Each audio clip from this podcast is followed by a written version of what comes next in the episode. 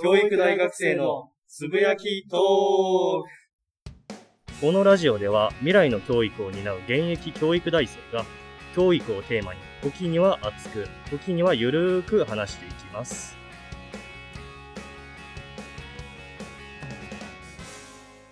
はい。というわけで、第17回のつぶやきトーク、はい始めていきたいと思います。お願いします。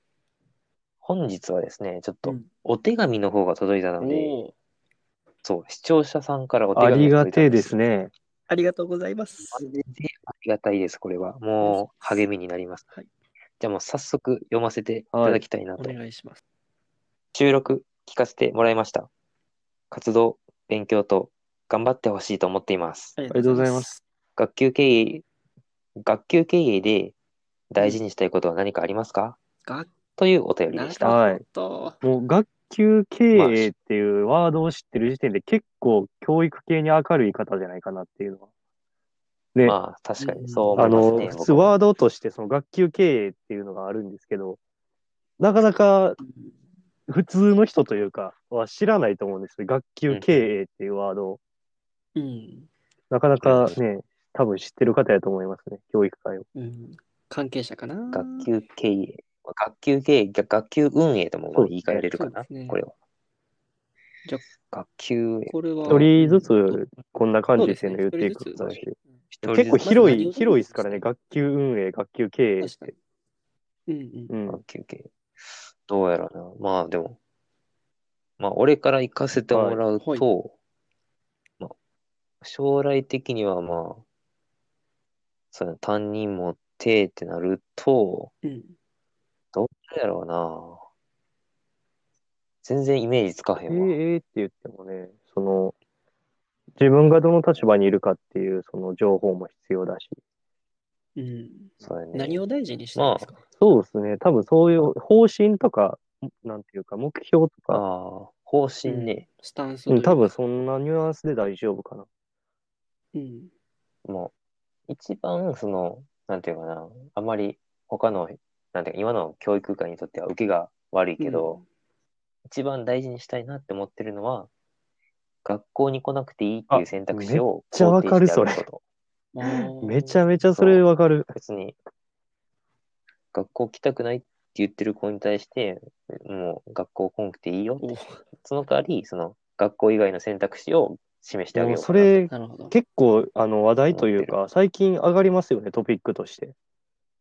その、まあまあ、ね。言ったらそのがコロナ禍になって、そのリモートワークとか、あとは学校のリモート授業とかもすんごい普及して増えていって、ってなってきたときに選択、選択肢としてそれが上がってくる。っていうところなんで、そうそうそう。まあ、まあでも一般論としてはやっぱりその義務教育やから、その、まあ立場と、俺らのその学校の先生の立場としては多分、来たらどう？まあそうですね、立場上そう言わざるを得ないところはあるんで、義務教育やから言わないとあかんかもしれんけど、でも、まあ個人的には、その、こんな来たくないんやないんやったら、来んくていいし、学校以外でやりたいことがあるんやったら、それちょっと優先していいよっていう方針で学級を運まあ営していき、たいなと思って。る要はその社会活動がで将来できればいいっていうことやし、将来幸せに暮らせればいいっていうことなんで、そうなんですよ。だから、例えばなんだろうな、本当に極端な話ですけど、すごい不登校とか、学校行けてなかった人が、うんうんまあ、起業して社長になって、すごい稼いでるとかいう話もないことではないですし、うん。うん、まあこれからの社会はね、多分そっちの方がいいんじゃそうないかなんと。なですよ。だから、なんというか、仕事のあり方とかもめちゃめちゃ変わってきてるし、そのスタイルとかももう本当に様々なものが出てきてるんで、例えばその、前も話したかもしれないですけど、オンライン教材とか、うんうん。ですし、あとはリモート授業で家で受けるとか、っていうので自宅から通う、本当に、なんというか、通信大学じゃないですけど、うん。っていうような制度を小学生からっていう話、前もしたと思うんですけど、そういうのが普及してきたら、まあ、救われる子も増えるんじゃないかなと。それね、やっぱり最近、小学生でも自殺する子とか増えてきてだから、その、要は、小学校っていううんそのコミュニティが肌に合わなかったっていうだけなんで、うん。要はその他の場所で全そ然う、なんだろう、あ、ここの場所心地いいなとか、ここの場所お気に入りっていう場所は絶対あるんですよね。うんなのに、その拘束時間がやっぱり長いんで、小学校って。だからその小学校っていう拘束時間が長いコミュニティが肌に合うか合わないかで、小学生の間ってだいぶ気分も左右されるし、っていうことになりかねないんで、場所は選べた方がいいっすよね、やっぱりね。うんまあ、それをまあ、いろいろ話してありがとう。これ、これはもう考えることです、一度は。そうですね。まあまあ。まあ、という感じで、まあ、多分いろんな周りの先生からいろいろ言われ絶そうやし。対こういう議論避けて、避けていく方が不自然やと思まあ、うんで、避けては、ガンガン話していった方がいいと思います、僕は。まあ、俺の性格的にそれができそうやから、まあ、それでまとめると、まあ、まとめると、やっぱりそういう、さっきも言った通り、うん。生徒の選択に尊重しを尊尊重して、うんうん。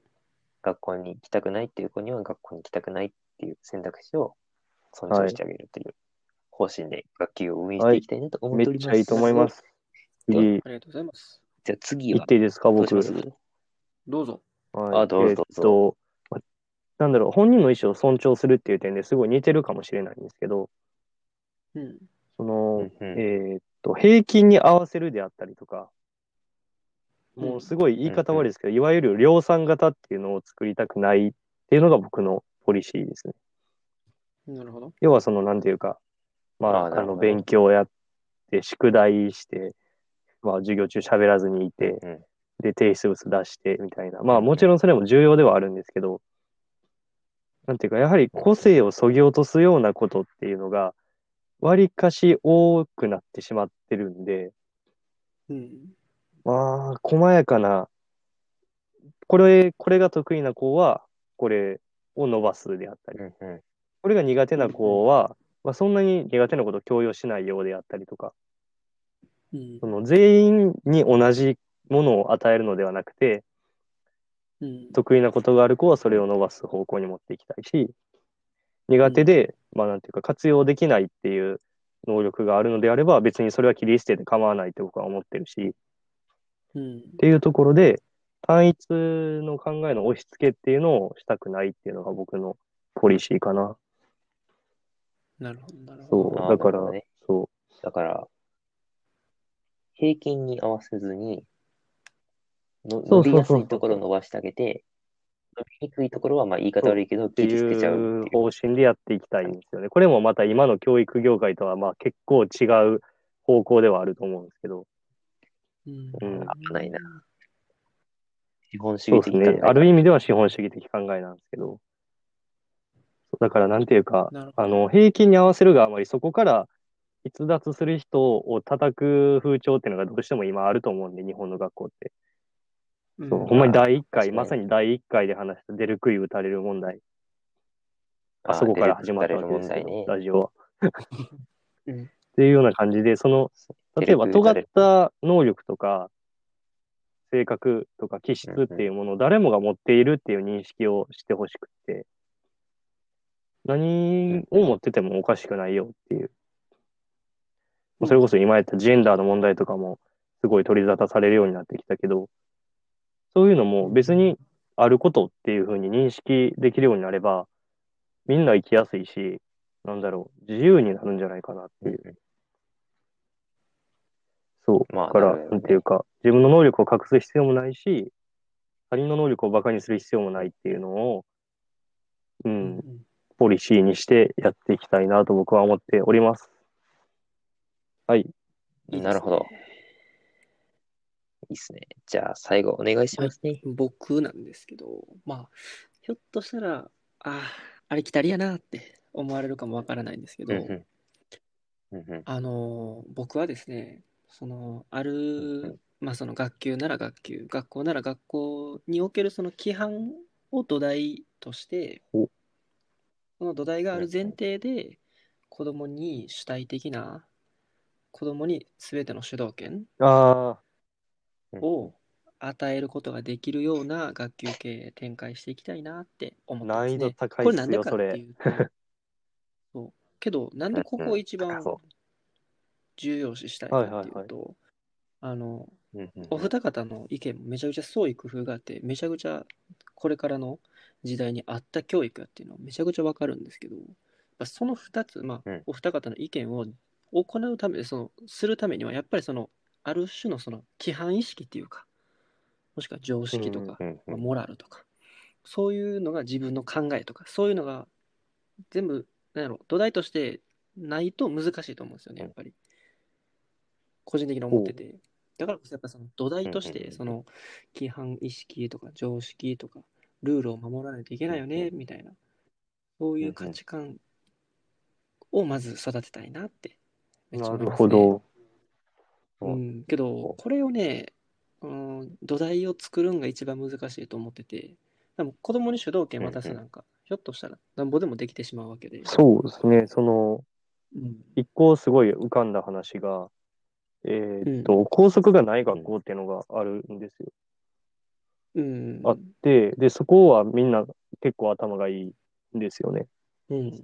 要は、その、なんていうか、うんこれが何を表してるかっていうと、今、数ある学校の中の校則っていうのは、本質的にはほぼほぼ意味がないっていうことをを指してるんですよ。極極端に言うと。なるほど。まあ、その、うんルール自体に意味はなくて、うんでそのルールというものがあって、存在して、まあ、それを守ることで統制が取れますよっていうものでしかないんで、っていうのを、まあ、なんていうかな、難しいけど、どうなのかな、ルール、ルールか。いや、けどもちろんその、今おっしゃってくれたその学校は、それ、うまくいってるのはやっぱりその、子供が持ってるその、うんうんなんやろな。もちろん規範意識うう、か、もちろんそのなんだろう、社会的な活動を送る上でルールっていうのはあったらすごい動きやすくはなるんだけどね。うん、それがあるからこそ多分、拘束なしでもいけるし、うん、確かに確かに、その自分たちの中で、あ、ここまではやったらダメだなとか、ここまではやっていいなっていうのはあるんやと思いますそうよ、なん多分。うん。で、他の学校では、例えばチャイムがない学校うん、あるある。る。そういうのも全然あるんで、やっぱそれってやっぱその土台がしっかりしないとできないなっていうのが。うん。で、メインは、その規範意識を培うのももちろんなんですけど、僕は主体的に子供に何かを考えてほしいと思ってて、もうそれメインでや、なんやろ、土台がなかったらもうぐちゃぐちゃになる。確かに確かになるほどね。だから、そう、メインとしてがっちりした土台を築き上げつつ、それがある前提で主体はいにはいはいはい。出要は、その、何でもやっていいよって言うと、その、規範意識とかがない子は本当に何でもやってしまう。もうあの、ダメなこともバンバンやってしまうしっていうの。だけど、そのある程度、なんだろう、ルールとかっていうのを理解していると、その範疇で自分が動きたいように動くっていう、なんだろうな、ルール下での自由っていうのを得得できるからっていうことですよね、多分。おっしゃるあなるほど、なるほど。めっちゃ重要っすね。この通り。うん。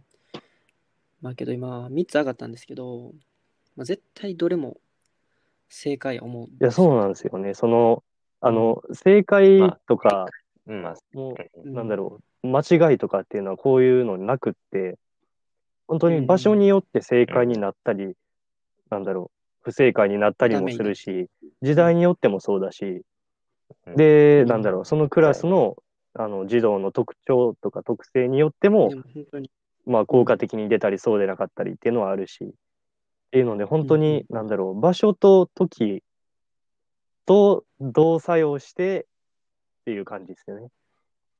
ほんまにおっしゃる通りで。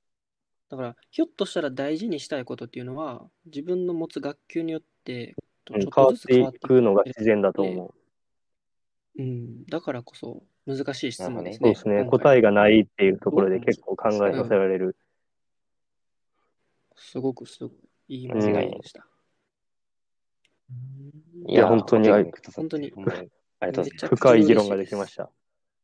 うん、ありがとうございます。いや、でも難しいな。学級経営とか、大学でそうなんですよ。もっとこういう、この手の話、議論すべきやと思うんですけどね、僕は。あんまないっすよね、こういうの。まあもっと話した方がいいと思ね、うん。確かにね。あでも難しいかな、やっぱり。いやでも本当にいい質問、もう本当にいい質問ですよね。うん、びっくりした。ですもんね。うんあんまり日頃から考えてないっていうのが丸分かりになったし。いやーでもなんかご期待に添える回答になったかどうかはちょっとわからないですけど、答えさせていただきました。あねりがとうございました。ありがとうございました。そうですね、今こ回はれぐらいで終わりにしましょうか。今日はお手紙、今日はお手紙いただいたので、第17回はい、お疲れ終わり様でしたにしたいと思いま。す。